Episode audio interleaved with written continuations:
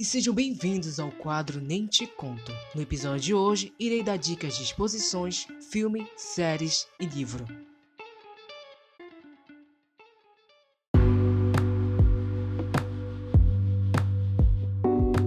Bom, depois de alguns meses sem visitar exposições de arte, mês de setembro fui a duas exposições no Centur, uma biblioteca pública daqui de Belém, onde acontecem os eventos culturais.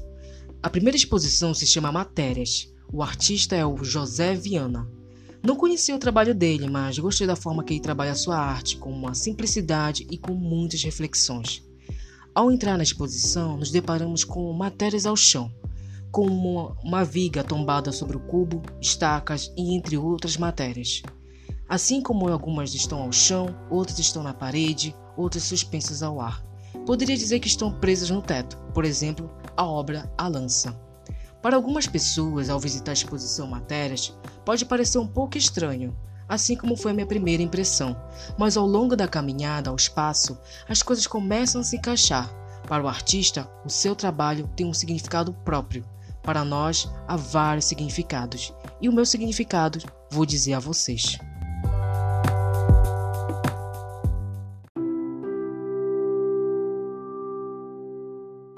As matérias soltas ao chão, algumas nas paredes, outras suspensas ao ar. Que poético adentrar em uma exposição depois de longos meses em isolamento social. Que impertinente os tais materiais fazerem parte de um cotidiano que precisa olhar com calma as coisas lá fora. Na parede, perto da porta, me deparo com um rosto que posso dizer que é do artista, feito em gesso. Ou posso dizer que ele significa meus momentos durante esse ano, que o mundo teve que ficar em quarentena. Foi a obra O Rosto que me identifiquei, uma expressão de um grito, mas ao mesmo tempo aliviado. Matérias, uma exposição que mostra um particular do artista ao longo da sua caminhada, diante de suas obras ao espaço da Galeria Teodoro Braga. Nossos olhos estão atentos a tudo e a todos cada uma daquelas matérias pode se tornar algo significativo para aquele que visita o espaço das matérias. Foi uma exposição com reflexões e aprendizados. No texto da exposição, temos um pequeno mapa atrás do texto curatorial. Lá, acompanhamos cada matéria desde os seus nomes e de como foram feitas.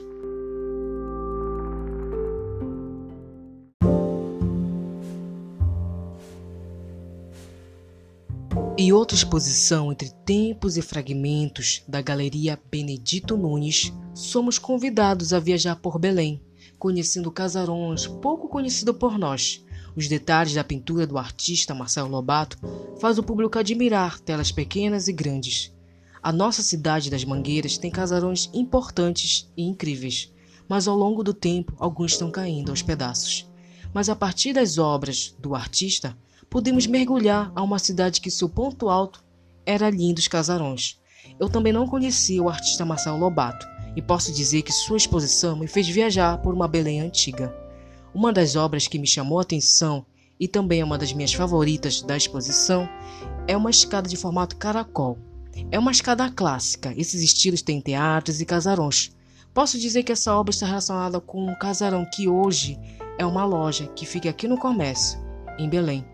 Ela se chama Casa Paris na América. Foi um luxuoso ponto comercial e seu estilo Arte Nouveau é um estilo internacional de arquitetura e de artes decorativas. Vamos falar sobre esse estilo quando eu falar sobre arte moderna. A exposição é uma mistura de memórias e história.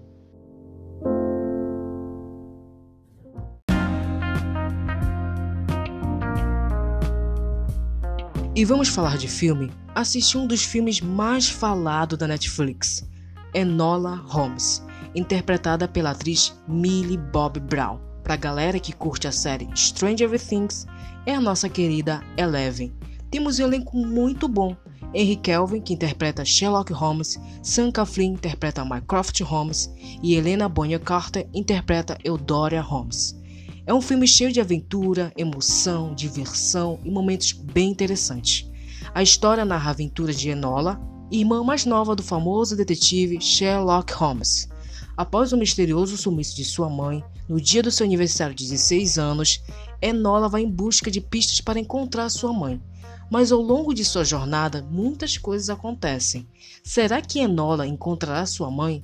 E seus irmãos irão ajudar nessa aventura? Só assistindo para descobrir. Assistem Enola Holmes.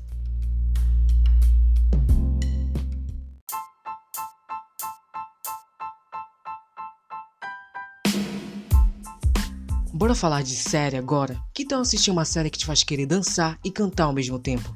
Apresento a vocês a série Julie and the Phantoms. Vai contar a história da Julie, uma menina tímida que tem um grande potencial para a música. Após a morte da mãe, Julie fica um pouco insegura em cantar. Sempre que tenta querer cantar alguma coisa, ela não consegue. Apesar de sua família e amiga ajudá-la, ela sente falta da mãe. Mas algo inusitado acontece na vida de Julie. Já pensou ter amigos fantasmas? Mas eu digo fantasmas bons. Julie tem uma visita de três fantasmas: Luke, Alex e Red.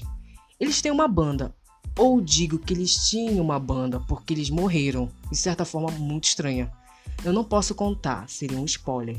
Então, apesar do primeiro contato entre Julie e os meninos fantasmas ter sido estranho, ela e os garotos começam a se conhecerem e ambos se ajudam os meninos ajudam Julie a não ter mais aquela insegurança quando cantava. Gente, que voz incrível a Madison Rice tem.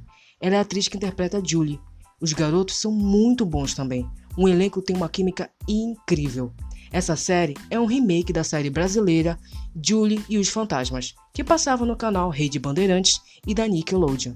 Eu não curto tanto o remake, depende muito também. No início eu não curti a ideia do remake da série, mas quando assisti o primeiro episódio, amei. Adorei as músicas, as danças, o elenco e não posso esquecer que quem é o diretor da série é o Kenny Ortega. Ele fez parte de grandes sucessos, como a franquia High School Musical da Disney. E a série Julie and the Phantoms, além de ter músicas e danças maravilhosas, a série aborda um tema bem interessante: o luto, a perda de alguém. E é a primeira vez que vejo uma série juvenil trabalhar com um tema delicado, mas de certa forma importante. A forma como a família da Julie está lá para ajudá-la, apesar de algumas coisas acontecerem com ela, sempre há uma esperança, e é isso que move toda a série: fé e esperança. Eu já quero a segunda temporada. Assistam a série Julie and the Phantoms.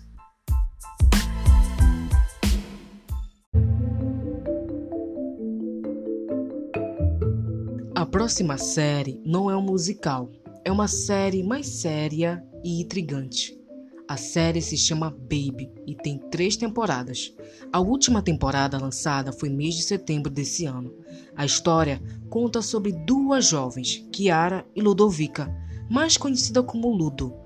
Estudam em um colégio de elite. São meninas que vivem bem, posso dizer assim. Tem seus momentos rebeldes, com a maioria dos adolescentes, mas é normal. Mas a história toma um lado bem diferente. As duas conhecem o mundo da prostituição. Mas Andresa, como as meninas foram entrar nesse mundo? Ludo é a primeira a conhecer esse lugar. Ela ganha dinheiro e até mesmo presentes, apenas sendo acompanhante de homens mais velhos. Tudo estava indo bem. Ela conta para Kiara sua vida dupla e a menina entra junto com a amiga no mundo da prostituição. Apesar de elas acharem que aquilo que estavam fazendo era apenas diversão, as coisas começam a ficar sérias para as meninas e para aquelas pessoas que fazem parte da sua família e círculo de amizade. Uma série que envolve temas como prostituição, violência e drogas. Mesmo tendo esses temas pesados, a série nos traz algumas reflexões, como ambiente familiar, a prostituição e outras questões. Não só temas pesados tem a série, preciso falar da amizade da Kiara e da Ludo. Que amizade linda! No final da temporada, muitas coisas acontecem, mas posso dizer a vocês que ambas seguem caminhos diferentes. A série Baby não é para qualquer pessoa assistir, por causa dos temas abordados, e é uma série italiana.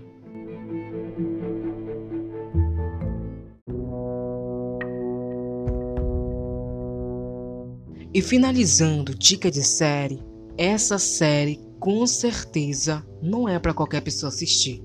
Os temas são mais pesados que da série Baby. Estou falando da série que está no top 10 da Netflix, a série Richard. é um dos mesmos criadores da série American Horror Story. Para quem não conhece American Horror Story, é uma série que nas suas nove temporadas trabalha o gênero horror e os outros temas bem pesados. Ryan Murphy está por trás do sucesso da série Richard. A série conta a história da origem da personagem Mildred Richard, do filme Um Estranho no Ninho, de 1975. Com um toque de suspense e horror, a série narra a história da doce enfermeira Mildred. Será que posso chamar de doce? Sua cara pode enganar algumas pessoas, mas se alguém entrar em seu caminho, pode ter certeza que este alguém estará morto em algum lugar.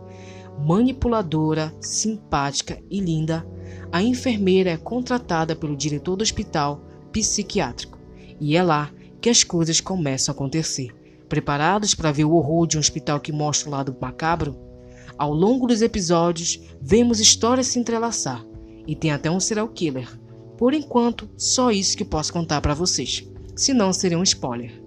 A enfermeira é interpretada pela atriz Sarah Paulson. Ela está impecável na série. O elenco está incrível. A abertura é maravilhosa. A fotografia e os figurinos impecáveis. Lembrando essa série não é para qualquer pessoa assistir, contém temas pesados.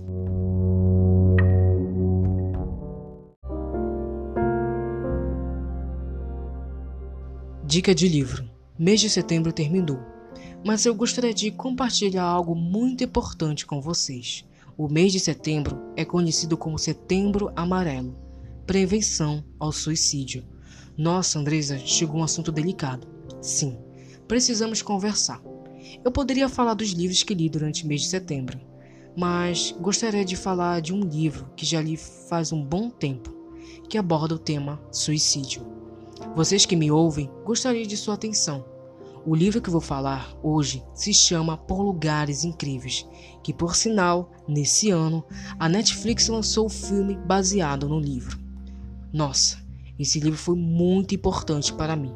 Como leitora, não tinha lido algo como o tema suicídio.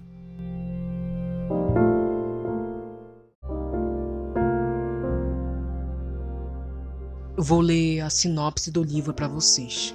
Violet Marquet tinha uma vida perfeita, mas todos os seus planos deixam de fazer sentido quando ela e a irmã sofrem um acidente de carro e apenas Violet sobrevive.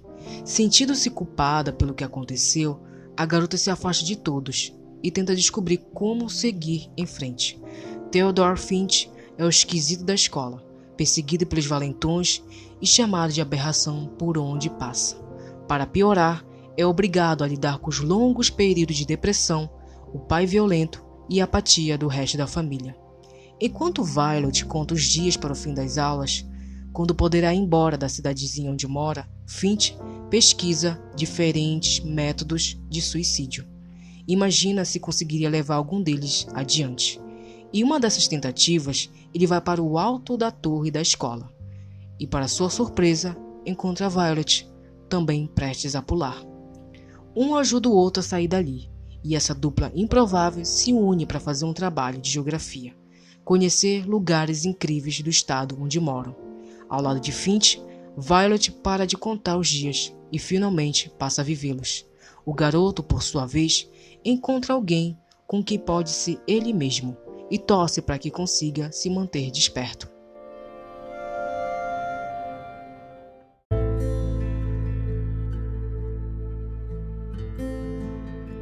Apesar de ser um livro com uma história triste e um tema delicado, Por Lugares Incríveis nos mostra que há sempre um caminho.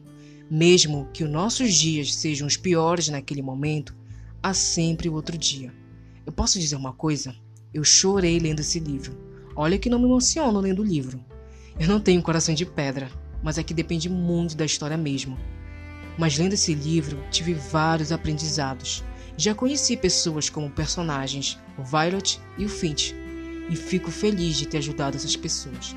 Se você já se sentiu como os personagens do livro, você não está sozinho ou sozinha. Eu sei que é difícil pedir ajuda, ainda mais quando a maioria das pessoas acha que é uma besteira. Mas não é. Se você precisa de ajuda, peça para uma pessoa próxima de você. Conte a ela o que está acontecendo. Ela pode te ajudar. Caso não puder, ligue para o CVV, Centro de Valorização da Vida. Realiza o apoio emocional e prevenção do suicídio, atendendo voluntária e gratuitamente todas as pessoas que querem e precisam conversar, sob total sigilo, por telefone, e-mail e chat 24 horas todos os dias. Um abraço virtual para vocês e até o próximo episódio.